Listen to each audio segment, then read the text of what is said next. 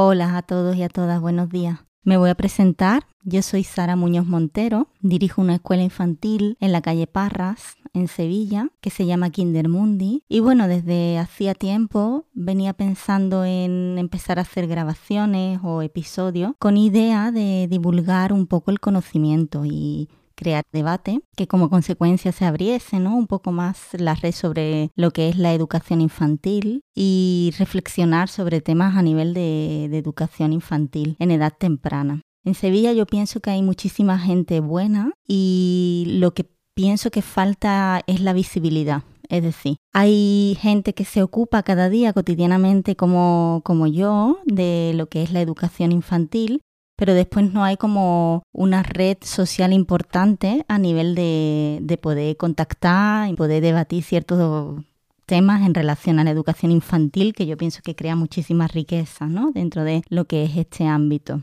Bueno, me gustaría un poco que a partir de estos episodios pues abarcar una serie de cuestiones o inquietudes y con idea de hacerlo más abierto, finalmente, que es donde yo pienso que radica el conocimiento, pues que ustedes con el tiempo pues me deis un feedback y me digáis qué os parece, qué nos parece, cuáles son vuestras inquietudes, temas a tratar, que también podríamos hacer eso, ¿no? Como abrir una web o un espacio donde ustedes me planteéis diferentes temas que os interesan y a partir de ahí, pues puede debatirlo, puede tratarlo. Esa es un poco la idea con este tipo de grabaciones, o es lo que a mí me, llamaba muchísimo la atención a la hora de, hacer este tipo de, de grabaciones. En fin, después de esta introducción, he pensado que con algo que yo quería empezar como primer tema sería el apego, que me parece muy importante. La teoría del apego y lo que es el apego en sí, ¿no? Que es algo básico y fundamental a la hora de comprender y de poder realizar buenas intervenciones en el ámbito educativo. Y os explico un poco qué es el apego. El apego no es más que la relación afectiva que se establece entre padres e hijos en edad temprana. Nos influirá sobremanera a la hora de establecer nuestras relaciones personales a lo largo de la vida. Y es una relación también muy especial, porque no es cualquier relación ¿no? que se establece a nivel afectiva entre dos personas, sino que es una relación especial en el sentido de que hay mucha cercanía emocional y ese peque o e-, esa persona se puede realmente como dejar caer en la figura de apego, ¿no? En, esa persona que le da esa cercanía afectiva, ¿no? Para que me entendáis. Ser buenas figuras de apego para nuestros hijos y nuestras hijas significa darles herramientas para que ellos y ellas tengan un bienestar emocional y puedan realmente caminar en la posterior vida adulta. Es un poco eso, ¿no? Entonces, bueno, a partir de ahí me gustaría mencionar a Bowley, que fue el creador de la teoría del apego, que ya en los años 50 estaba investigando y escribiendo en relación a este tema. Y él fue desde mi punto de vista muy avanzado para la época que le tocó vivir y estableció muchísimas cosas que son básicas y que son fundamentales, además de que son importantes conocer a la hora de educar, de criar o lo que es lo mismo dentro del ámbito de la educación infantil. Es decir, que eso lleva ya mucho tiempo ahí. Lo que pasa es que todavía no está muy puesto sobre la mesa ese conocimiento. Y a mí me gustaba la idea de divulgar un poquito eso, porque me encuentro con madres y padres al cabo del día de mi experiencia educativa que tienen muchísimas ganas de tener herramientas o de saber más cosas. O tienen muchísimas inquietudes, quieren hacerlo bien, se preocupan, y bueno, hoy existe muchísima información en relación a lo que es la educación infantil, el cómo hacerlo bien. Entonces a mí me parece fundamental apoyarse en Bowley como padre de la teoría del apego. Y bueno, él tiene mucha bibliografía y a partir de ahí hacerlo pues un poco más de tú a tú y que esto llegue a todos los rincones, independientemente de la formación que tú tengas, que a mí es lo que me parece importante en esto, que todo el mundo entienda y disponga de esas herramientas. Diciendo esto, vamos a empezar con el periodo de adaptación, que ya realmente esta ha sido la primera semana, esta semana pasada. Nosotras siempre realizamos un periodo de adaptación en los comienzos y os cuento en qué consiste para quien no esté familiarizado o familiarizada en lo que es. Pues es un periodo de tiempo y también hay gente que lo llama periodo de vinculación en las escuelas infantiles o en las escuelas, ¿no? A partir de tres años, donde las madres o los padres, es decir, una figura de apego, también pueden ser figuras de apego subsidiarias, es decir, no principales, como la abuela o el abuelo, pero que son personas que se dedican a la crianza de ese peque o de esa peque y se siente seguro, segura cerca de esa persona que acompaña, que lo acompaña o la acompaña a ese nuevo cambio a esa introducción. Y acompañan consecuentemente lo que es la separación, dado que la madre y el padre o el padre no se quedan todo el tiempo con su peque en la escuela, sino que cada uno, ¿no? Que hay que ir a trabajar, cada uno tiene que hacer su vida, ¿no? Un poco esa es la idea. Entonces, os explico qué significa esto de acompañar en la separación. Significa que esa niña vaya adaptándose a ese nuevo espacio, que en este caso os pongo el ejemplo de que sería Kindermundi, y a otras figuras de apego, que no son las principales, que seríamos en este caso mi compañera y yo. Y que la niña y el niño se sienta seguro segura. Esa es un poco la idea. El acompañamiento en la separación, que ahora en septiembre ayuda mucho tener ciertas cosas claras para poder acompañar adecuadamente en este proceso y saber que uno lo está haciendo bien. Entonces, el primer punto que a mí me parecería importante destacar, cómo nos enfrentamos y podemos acompañar al llanto, que es tan necesario, se va a producir. Es algo que es muy lógico que se produzca. Y ahora os comento el por qué.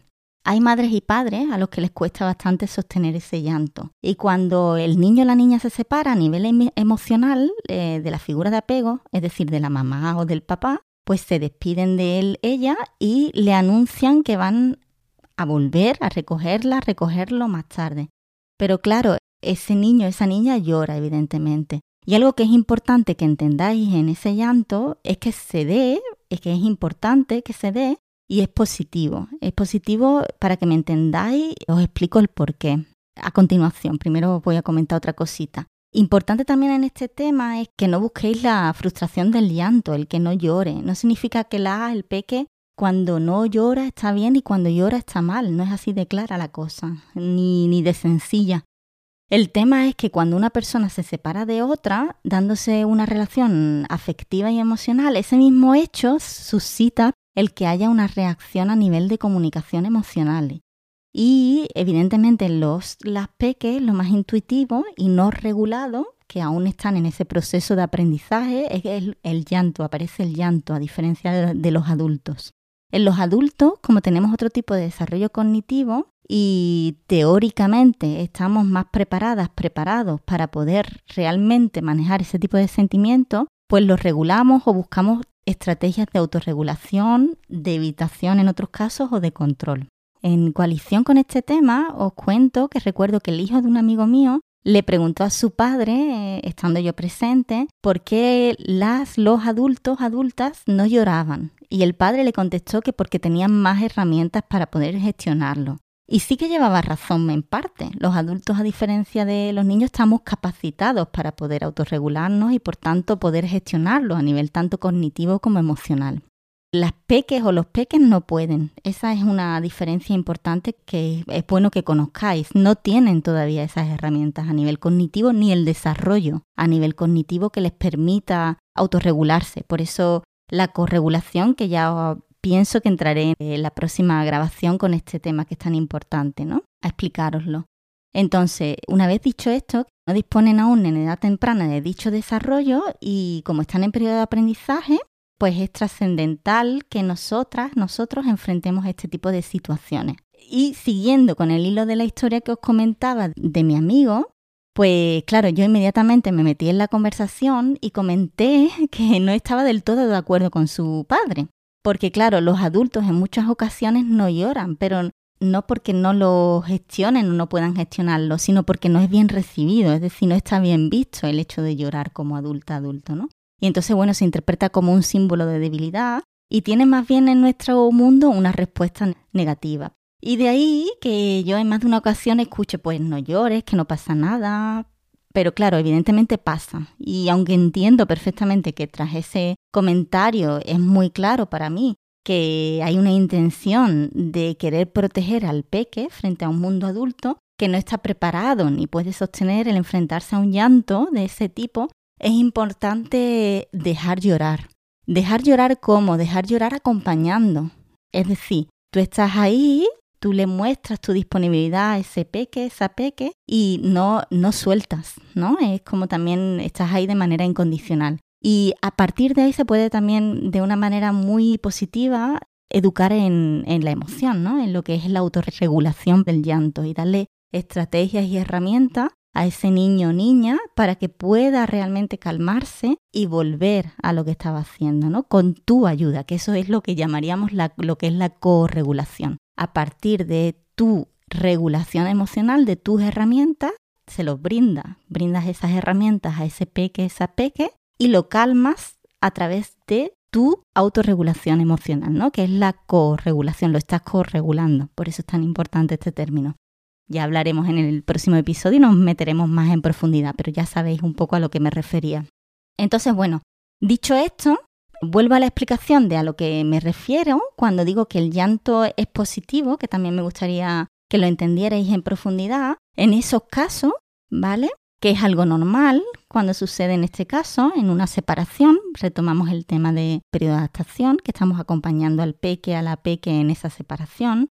¿Y por qué digo que es positivo? Porque en ese momento lo importante es poder acompañar al peque o a la peque en ese proceso de aprendizaje, ¿no? Porque finalmente el niño aprende a coger confianza con otra persona que no es su figura de apego, en este caso sería yo, ¿no? Y a sentirse seguro, segura, a sentir que su figura de apego principal, madre, padre, sigue formando parte de su mundo inquebrantable, pero dándole también una nueva identidad, es decir, Además de ser madre o padre, somos muchas más cosas en un mismo ser. Y eso también es importante el dárselo a nuestros peques, nuestras peques, porque cuando nosotras, nosotros estamos bien y ocupamos nuestra vida con otra serie de, de, actividades, no solo nuestros hijos no ocupan, no le dan sentido a nuestra vida, que también, pero lo que quiero decir que no es el todo de nuestro sentido de vida, eso también es importante a la hora de darles esa autonomía, ¿no? Y de crearles una identidad donde ellos también y ellas se vean reflejadas en que pueden llegar a ser muchas cosas.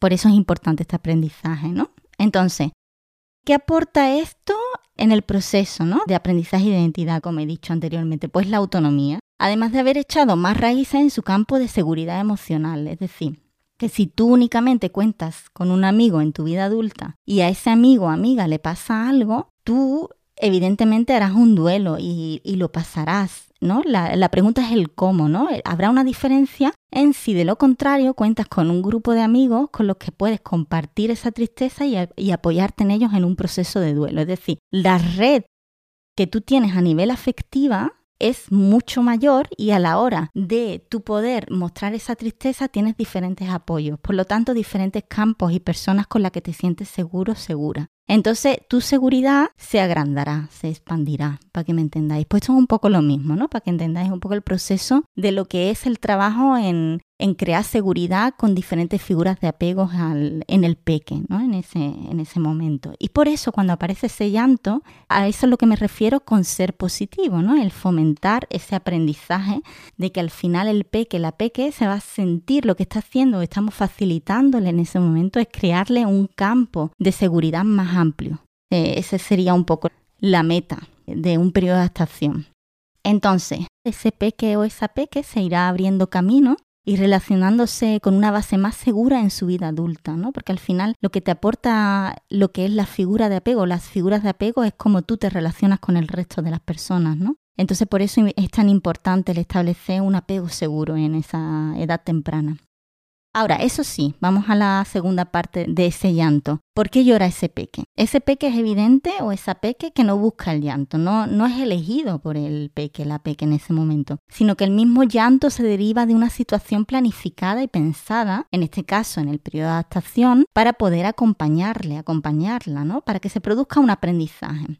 Entonces, yo entiendo que en ese momento ustedes empaticéis y claro que entiendo que no os guste que lloren en el momento de la separación, pero también es importante que entendáis que ese llanto es un llanto también adaptativo y que significa que os van a echar de menos y que están adquiriendo ese aprendizaje. A partir de ahí, como he dicho anteriormente, pues es importante que podáis darle como esa tranquilidad a la hora de poder ustedes retiraros y separaros, ¿no? Esa seguridad, ¿no? Iros con, tranquilidad porque entendéis el proceso por el que está pasando. Y es una manera de poder facilitarle al peque o a la peque esa separación. También es, lógico en ese momento que llore, porque como he dicho, te va a echar mucho de menos y también es la primera vez que se separa de ti.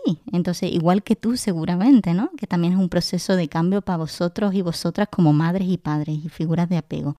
Y claro, en, en su vida tú eres esa persona que son sus ojos, son sus manos, sois la puerta para relacionarse con el mundo exterior. Es decir, es algo muy importante que es evidente que tiene que manifestarse a través del llanto, una reacción emocional que es muy lógica. Y para mí esa interpretación o que se dé ese llanto, por eso yo siempre lo intento darles el mensaje a las mamás y a los papás de esto es bueno que se dé, porque es una manifestación para mí clara de hay una vinculación afectiva fuerte, ese niño, esa niña te quiere como tú lo quieres a él, ¿no?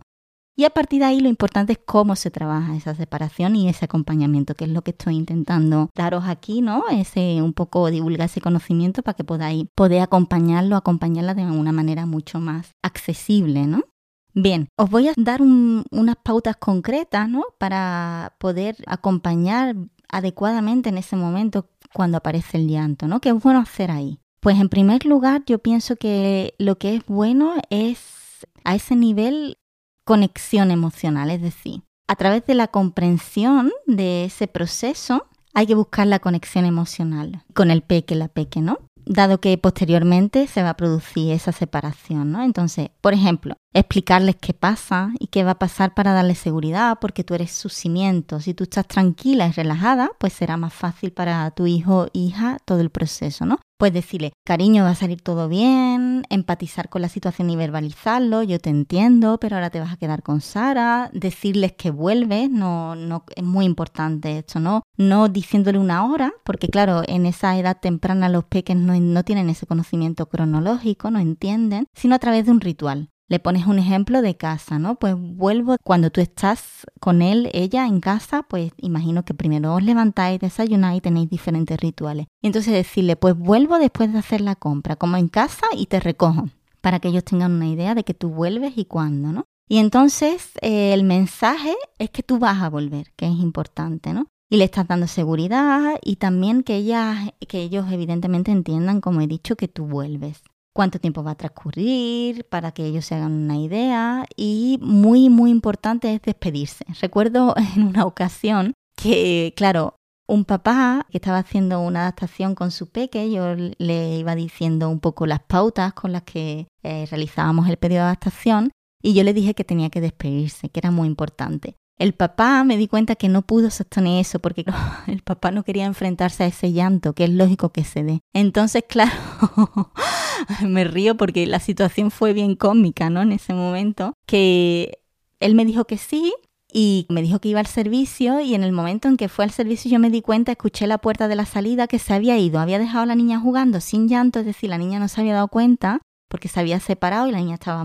muy bien jugando y ese padre se fue sin despedirse. En ese momento, claro, no pude ir detrás del padre, ¿no? Pero posteriormente le dije que por favor no volviera a hacer eso, que era importante el poder sostener ese llanto y el poder consolarla, el poder enfrentarse a eso, porque al final eh, lo que estoy intentando explicaros aquí es que es importante enfrentarse a ese tipo de circunstancias para que los niños, niñas también apuesten porque hay una realidad y eso forma parte de lo que es la vida y afrontan esa realidad con nuestro acompañamiento, ¿no? Entonces eso también produce un acto de aprendizaje importante y también otra pauta sería dar un mensaje corto y claro, que ellos entiendan en su edad evolutiva qué es lo que pasa ahí, ¿no? O sea, no, no dar un mensaje confuso y alargarlo mucho, sino desde el yo, claro, y corto, para no alargar la situación de llanto en la misma separación, porque a veces pensamos que los vamos a calmar y en esa separación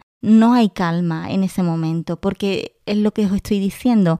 Ellos, ellas en ese momento no desean que ustedes vayáis como sus ojos, sus manos, como todo, ¿no? Eh, que es lo que representáis en su mundo. Entonces, claro, por eso es tan importante hacerlo corto y claro, y iros con tranquilidad, con confianza de que está todo bien, ¿no? Es una situación que está pensada, hay personal, por eso esto está como muy planificado y se puede realmente realizar ¿no? en, en Kindermundi, por eso se lleva a cabo y es un aprendizaje tan importante. Y uniendo esto con algo que dijo Bowley, que a mí me parece muy lúcido, que es algo que yo veo todos los días en mi experiencia con niños y niñas, pues bueno, os comento, ¿no? Cito textualmente, que creo que es algo que os puede hacer reflexionar también sobre este tipo de, de aprendizaje. Y él dijo lo siguiente, dijo que los niños organizan sus respuestas en referencia a un patrón aprendido a través de la experiencia relevante ya almacenada. ¿Qué significa esto? Lo voy a traducir. Pues que ellos van aprendiendo a comportarse, a reaccionar, a ser ellos y ellas en relación a nuestras respuestas. Cuando hay un estímulo, los peques, las peques quieren algo, pues tú respondes como figura de apego. Y eso, si se repite constantemente en varias situaciones, es lo que crea un tipo de aprendizaje, desarrollándose como consecuencia un patrón de aprendizaje y que da resultado a una conducta. Y por lo tanto es una manera, tú vas constituyendo con tu reacción ante la estimulación, ellos tienen estímulo, tú reaccionas, respuestas, van construyendo una conducta, un patrón de aprendizaje y es una manera de ser frente al mundo que nos rodea. Ellos se van constituyendo con esa manera, ¿no? Tuya de reaccionar. Entonces, ¿qué significa esto? Importantísimo, que desde muy pequeñitos, muy pequeñitas, están aprendiendo, pero no, no se manifestará ese patrón hasta un tiempo después, que es cuando se fija el conocimiento en sus cerebros pero ellos y ellas constantemente están aprendiendo. Entonces, yo creo que esto es muy importante tenerlo en cuenta porque pensamos o todavía hay una esfera, una amplia esfera en lo que es el ámbito de la educación infantil, donde pensamos que los niños, niñas en edad temprana, de 0 a 3, pues están ahí, pero no aprenden, no entienden. Bueno, ya se enterarán, ¿no? Que yo lo escucho cuando estoy por la calle o lo que sea. Pues lo escucho, una frase que suelo escuchar y es contrario a eso, eso no es verdad. Los niños están aprendiendo muchísimo constantemente desde que están a nivel social interactuando, ¿no? Entonces la cosa es cómo aprenden. Eso es lo que nos diferencia a los adultos de los niños y, y nuestro desarrollo, evidentemente. Cómo aprenden es la clave. Ellos y ellas aprenden muchísimo. De hecho, en el primer año de vida, os cuento, se forma el patrón de apego en el primer año de vida y se puede medir. Es decir, yo observo ya muchas veces en las separaciones, en los periodos de adaptación, observo a nivel de la separación y de la llegada del padre-madre, cómo ese niño reacciona ante esa llegada de ese padre, de esa madre, yo me puedo hacer una idea de qué tipo de apego tiene ese peque, a través del conocimiento, evidentemente, pero para que veáis que ya a partir del año se puede medir el tipo de apego que tiene el peque o la peque. Por eso es tan importante como ser conscientes de, de, estos temas, ¿no? Y de cómo reaccionamos ante las necesidades de nuestros hijos, hijas, que ahora entraremos en eso. Como consecuencia, no es fácil educar porque hay que ser muy consciente y reflexionar sobre muchas cosas, además de pensar la emoción, de manera que sepas que quieres llegar a conseguir en cualquier intervención. Es decir, ese autoconocimiento, ¿no? Ese autocontrol, la autorregulación me gusta más, ¿no? Es vital a la hora de poder educar y hacer una buena intervención. Entonces, por eso hay muchas cosas donde la reflexión para mí conlleva la transformación porque te cuestionas y es vital a la hora de la educación. Y para eso hay que cultivar una serie de, de habilidades, ¿no? Y no siempre es fácil, o sea, eso es, es, complicado. Entonces, vamos a dejar esto aquí también y vamos a seguir en relación a lo que estaba comentando.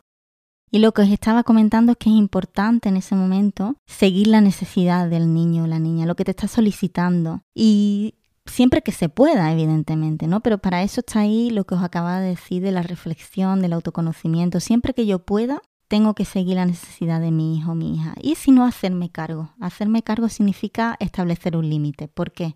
Porque en un momento dado yo voy caminando con mi peque y llega a una carretera y ese niño, esa niña todavía no sabe que por ahí pasan coches, pues en ese momento no tengo que seguir la necesidad del niño. El niño quiere correr, yo en ese momento, ¿qué tengo que hacer? Establecer un límite. No se puede correr por la carretera, me hago cargo. Aparece el llanto, pero me estoy haciendo cargo. Ese me hago responsable, ¿no? De esa actuación y a partir de ahí, pues tengo que calmar, tengo que explicar, tengo que estar ahí acompañando. Pero en ese momento yo tengo que establecer un límite por la seguridad y el bienestar emocional de mi hijo o hija. Esto también es importante. Y para eso, para poder acompañar a mi hijo o hija y seguir su necesidad y hacerme cargo, pues claro, es prioritario ser muy consciente de mi estado emocional. Es decir, la detección de emociones o la identificación, ¿no? Es algo que nos va a ayudar mucho a la hora de dar una buena respuesta o realizar una buena intervención. Por ejemplo, si una niña en, ese momento necesita que tú vienes del trabajo y no te ha visto durante X tiempo, necesita que tú lo abraces, la abraces, que le des la bienvenida, que lo recibas, que estés cerca,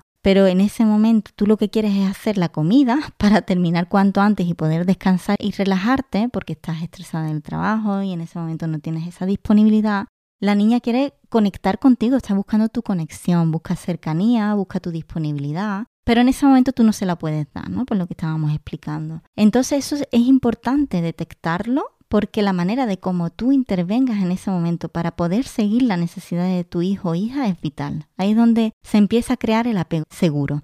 Es decir, el apego seguro se caracteriza básicamente por cuatro puntos, y os lo cito. El primer punto sería estar disponible, el segundo sería buscar la conexión emocional, el tercero sería mostrar incondicionalidad, el cuarto de los puntos sería la reparación, que es importantísima. Me voy a meter en el tercero de los puntos porque a qué me refiero con mostrar incondicionalidad, que ya he citado o he explicado un poco más que es estar disponible, que es estar ahí, estar con, acompañar. Buscar la conexión emocional es estar en el aquí y el ahora y a nivel emocional ponerte en situación o en el punto donde está tu hijo o hija y poder comprenderlo y acompañarlo. Y ahora, ¿qué significa mostrar incondicionalidad? Pues que tú estás ahí con todos tus fallos. Esto no significa que no te equivoques, pero no sueltas. Pase lo que pase, no sueltas tú estás implicado o implicada en ese proceso y esto también es importante porque los niños aprenden desde pequeñitos, pequeñitas que pueden contar contigo y eso también va a depender mucho de tu estado emocional, que tú puedas sostener y hacerte cargo y por tanto, cuando te conoces mucho a ti misma y dices, bueno, pues en este momento me supera todo y no puedo realmente seguir la necesidad de mi hija, pues eso es vital, porque en ese momento, cuando tú eres consciente de eso y estás tú detectándote eso y sabiendo qué es lo que te está pasando, se lo puedes comunicar de manera natural a tu hijo o hija y llega la reparación, que es el cuarto de los puntos. A partir de ahí yo puedo reparar, que es lo que pienso que forma el todo y le da sentido al apego seguro. La, la reparación es fundamental, es decir, no somos perfectas ni perfectos, ni tenemos que buscar esa perfección. Os cuento también el por qué. La perfección lo que es o lo que hace es una conducta de cara a la, a la galería. Es decir, cuando queremos ser perfectas o perfectos, estamos pensando, entre otras cosas, en lo que piensen los otros de mí, no en mi hijo o hija. Por tanto, no estoy pensando en lo que necesita mi hijo o hija. Y eso es básico en la crianza. Da igual lo que piensen de mí en ese momento. Yo lo que tengo que hacer es ofrecer disponibilidad, seguir la necesidad de mi hijo o hija, buscar la conexión, corregularla, Larlo, si en ese momento es lo que necesitan. Y entonces lo importante, el primer factor es mi hijo o hija, no son los demás. Por eso, no pensar que la crianza consiste en ser perfecto, perfecta. No se trata de eso. Se trata de, de que nos equivocamos y de que somos lo suficientemente buenas y buenos y por tanto, dejamos entrar lo que es la reparación, que es saber pedir perdón, ser compasivos, ser bondadosas, bondadosos mostrar esa accesibilidad al fallo que todas y todos nos equivocamos. También eso, esto es interesante que entendáis que el desarrollo de la especie humana ha sido posible a partir de esta premisa, es decir, se ha creado a partir de ese fallo y nuestra evolución se ha ido modificando a partir de prueba-error. Han probado ciertas cosas, no han funcionado, se ha modificado la conducta y se ha mejorado la conducta a partir del fallo. Tenemos que empezar a ver el error desde una perspectiva mucho más positiva porque en realidad es algo positivo. ¿Qué significa esto? Pues yo entiendo por qué nos es complicado asumir el error. Claro que el error conlleva la crítica y la crítica conlleva mostrar una vulnerabilidad o una debilidad nuestra, totalmente de acuerdo. Pero al mostrarla, para ser conscientes de eso o al reflexionar sobre esto, es exactamente lo que nos hace a su vez el tener esa fortaleza, el, hablar sobre la debilidad finalmente nos hace fuerte nos capacita. Eso también es un proceso vital porque, claro, al final no hablo aquí solo de vuestras hijas y vuestros hijos, en realidad hablo mucho más de vosotros, vosotras, como madres y padres, que sois los que lleváis la responsabilidad o el haceros cargo de la educación de vuestras hijas, hijos. Y hay mucho trabajo personal ahí, de reflexión, de pensar por qué me pasó esto, y yo creo que eso también es lo más importante a la hora de la crianza, el estar abierto, abierta a ese tipo de cuestiones, la crítica. Y entonces hay un mundo precioso por descubrir, cosas que probar, porque en realidad muchas veces hay cosas que funcionan con un peque y con otro no. Y está el conocimiento, que es la experiencia, evidentemente, y después está también esa experiencia o ese conocimiento que surge del probar, siguiendo tu línea de pensamiento a nivel pedagógico, tu intuición, que también me querría yo meter en esto, a la hora de intervenir con un peque, una peque. Y hay cosas que funcionan, como he dicho anteriormente, y cosas que no. Lo que quiero decir con esto es que muchas veces yo noto que hay patrones de actuación establecidos a nivel de adulta adulto que no se han modificado nunca, que lo hemos aprendido, no se han cuestionado. Es así sigo para hacia adelante. Y claro, hay muchas veces que estos patrones, el cuestionarlos, es lo que nos da la clave realmente para poder romper ciertas dinámicas en la intervención con nuestros hijos, nuestras hijas. Os pongo un ejemplo, porque esto ha sido muy abstracto. Por ejemplo, yo pienso que cuando llora mi hija, hijo, le pasa algo malo algo negativo. Entonces, en ese momento reacciono, doy un tipo de respuesta alarmante. Cuando pienso que es algo peligroso, me pongo en alerta y aparece el cortisol, la hormona del estrés, ¿no? Y a partir de ahí empiezo a defenderme. El tema de la toma de decisión, de evaluar, eso desaparece por completo en el momento en el que se activa en nuestro cerebro la voz de alarma, ya que su, la activación hormonal y, y corporal responde a la pregunta de qué le pasa a mi hijo. Alarma. ¿Qué pasa ahí? Que el llanto puede ser algo negativo, evidentemente, pero no siempre lo es. De hecho, en bastantes ocasiones no lo es, es positivo. Esto es lo que yo estoy intentando con esta grabación, explicaros el porqué de ese carácter positivo en el llanto. Y para dar una buena respuesta o reaccionar adecuadamente y seguir la necesidad de mi hijo o hija, tengo primero que saber qué tipo de llanto es. Tengo que identificar, poder identificar ese llanto. Eso es fundamental. Si a mí desde pequeñita, como persona, me han educado en que el llanto es algo alarmante, algo negativo, algo peligroso, tengo un patrón de aprendizaje ya establecido que me hace reaccionar siempre de la misma manera, o casi siempre. Esto es lo que os quería decir. En consecuencia, ahí lo importante es cuestionarse de dónde tengo eso. Y claro, en el momento en que empiezas a cuestionártelo, puedes transformarlo. Ahí es donde está el carácter importantísimo o, lo que a mí realmente me parece vital en lo que es la, educación, el cambio, la transformación, a partir de poder tú cuestionarte cosas y transformarlo. Como consecuencia, no siempre en el momento en que tu peque llore será negativo, sino que hay llantos, por ejemplo, que son adaptativos, que es lo que estaba explicando anteriormente con el llanto que aparece en un, proceso de separación, ¿no? Un periodo de adaptación que en, realidad ese llanto se puede interpretar dentro del periodo de adaptación de me estoy adaptando a este proceso, te estoy echando de menos, pero vas a volver, ¿no? Un poco eso. Y ahí es donde yo entro, necesito ese espacio como figura de apego subsidiaria para poder realmente trabajar la cercanía y la, la vinculación con esa niña, niño, que se consigue, os lo aseguro. Os lo aseguro al 100% porque es lo que es mi trabajo, es lo que ellos hacemos en septiembre cada año y se consigue completamente. Y se consigue una manera también donde el niño o la niña tienen un aprendizaje positivo y tienen un buen bienestar emocional, ¿no? Que es lo que a nosotras nos interesa.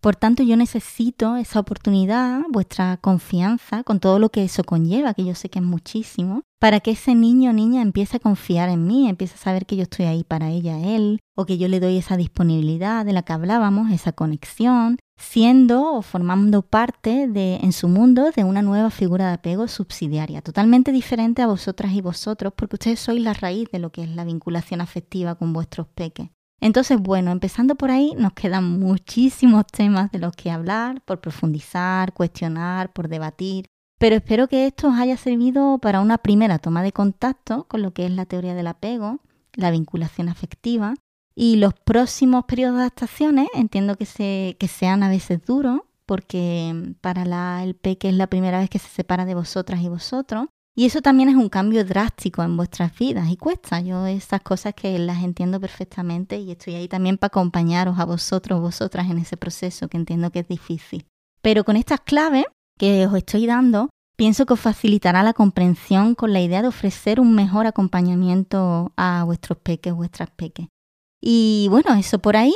Y por otro lado, si os ha interesado lo que habéis escuchado y queréis adquirir un poco más de conocimiento en relación a estos temas, el día 22 de septiembre, que es jueves de este mismo septiembre, de este mismo mes, de 6 a 8, que vamos a ofrecer también un servicio de ludoteca para que podáis conciliar un poco y, los peques y las peques van a estar también en el espacio, pero en, otro espacio de Kindermundi que es bastante amplio, ya lo veréis. Y mm, eso, vamos a ofrecer servicio de ludoteca con idea de que ustedes podáis venir y podáis disfrutar de esa escuela de familia y este tipo de temática que se trabaja de manera súper cercana porque son grupos reducidos, que es lo que a mí me interesa también, y salen muchísimas cosas interesantes. Así que os animo, si queréis recabar más información sobre lo que trata la escuela de familias de Kindermundi, que yo la llevo a cabo, y podéis entrar en la página web escuela-de-familias.com.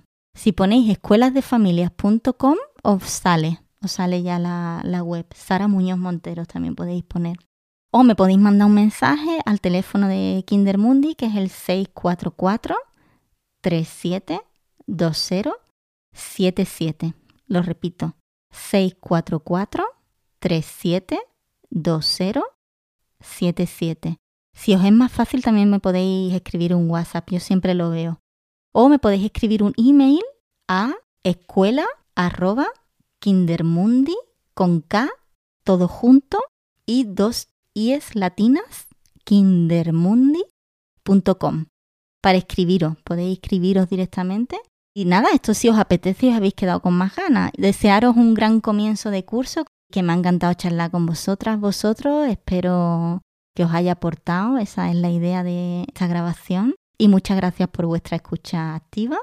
Y nos vemos en el segundo de nuestros episodios, que ya os iré diciendo y colgar en la página web para que estéis al tanto y podáis seguir un poco las indicaciones o podamos crear conocimiento en relación a, lo que es la educación infantil en edad temprana. Así que nada, muchas gracias por todo. En el próximo podcast lo que haremos será entrar en el tema de la corregulación que es lo que os he comentado con anterioridad. Profundizaremos un poco. Que paséis una hermosa tarde. Un abrazo muy grande. Chao.